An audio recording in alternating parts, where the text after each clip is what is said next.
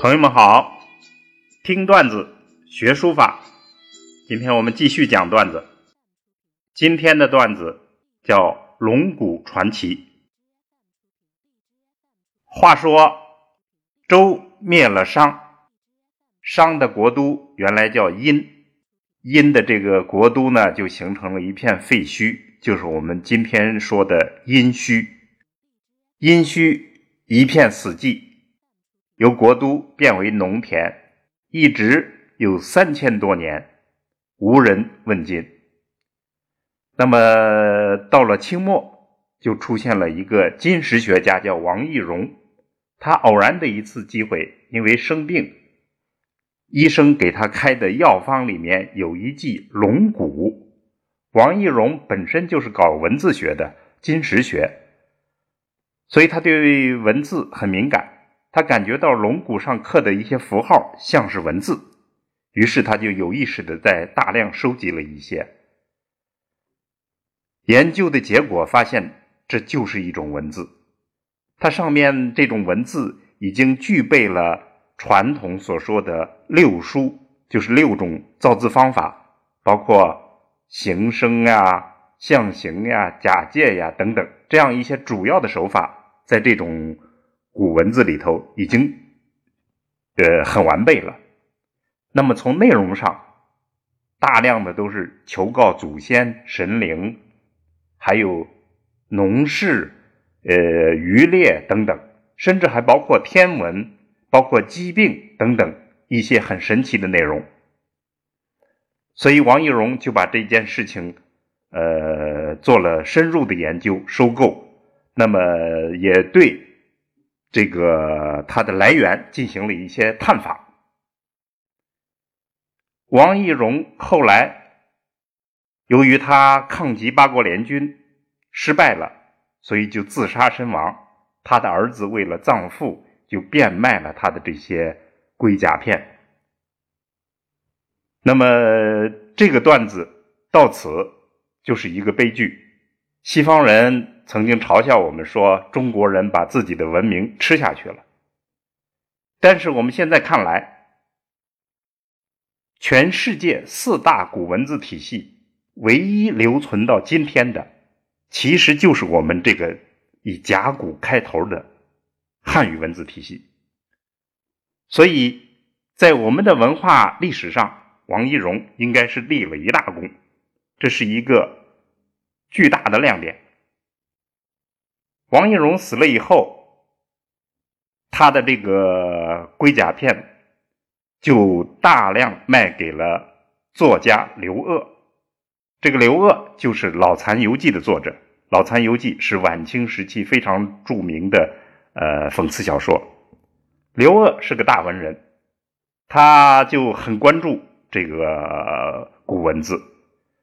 后来又自己收集了大量的，大概就占有了五千片。当时还不叫甲骨，所以它叫龟板。那么刘鹗的亲家叫罗振玉，是个文字学家，很出名的文字学家。他就建议刘鹗把这个龟板印成一部书，于是刘鹗。就通过拓印做了好多拓片，然后精选了这个最好的拓片，呃，编辑成一部书，叫《铁云藏龟》，这就是甲骨文历史上第一部著作。后来，这个铁云先生，铁云就是刘鹗的字，铁云先生呢，由于这个，呃，他赈济饥民，当时是八国联军占清华。他赈济饥民，设了一个粮仓，政府就因为他私设粮仓而把他流放到新疆。后来刘鹗就死在了新疆，死了以后，这个甲骨就四散了。呃，然后很大部分是被罗振玉所继承。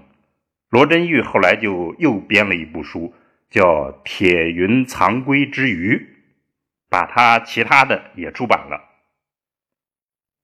那么罗振玉对于甲骨文的研究成就很大，他基本上探明了这些甲骨是来自于河南安阳的小屯村，而且对很多单字做了考证。那么对我们来讲，他最大的成就就是他创立了甲骨文书法。甲骨文书法是书法史上一种特殊风格的书法，很有这个创新价值。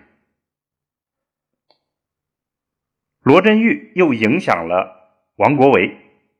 王国维是甲骨文研究的一个大家，本身罗我王国维就是学贯中西的文化名人，所以他在对于对于这个商文化、商历史的研究中间，呃，做出了巨大的成就。那么甲骨文就是他主要的资源。甲骨文目前在中国。不是中国了，就是全世界总共有十五万篇，那中国大陆就不到十万篇，台湾有三万篇左右，其他欧美各国包括日本，总共有两万篇。从书法角度来看，这个甲骨文其实还属于大篆，和后来的金文是一样的字体，只是它更加原始。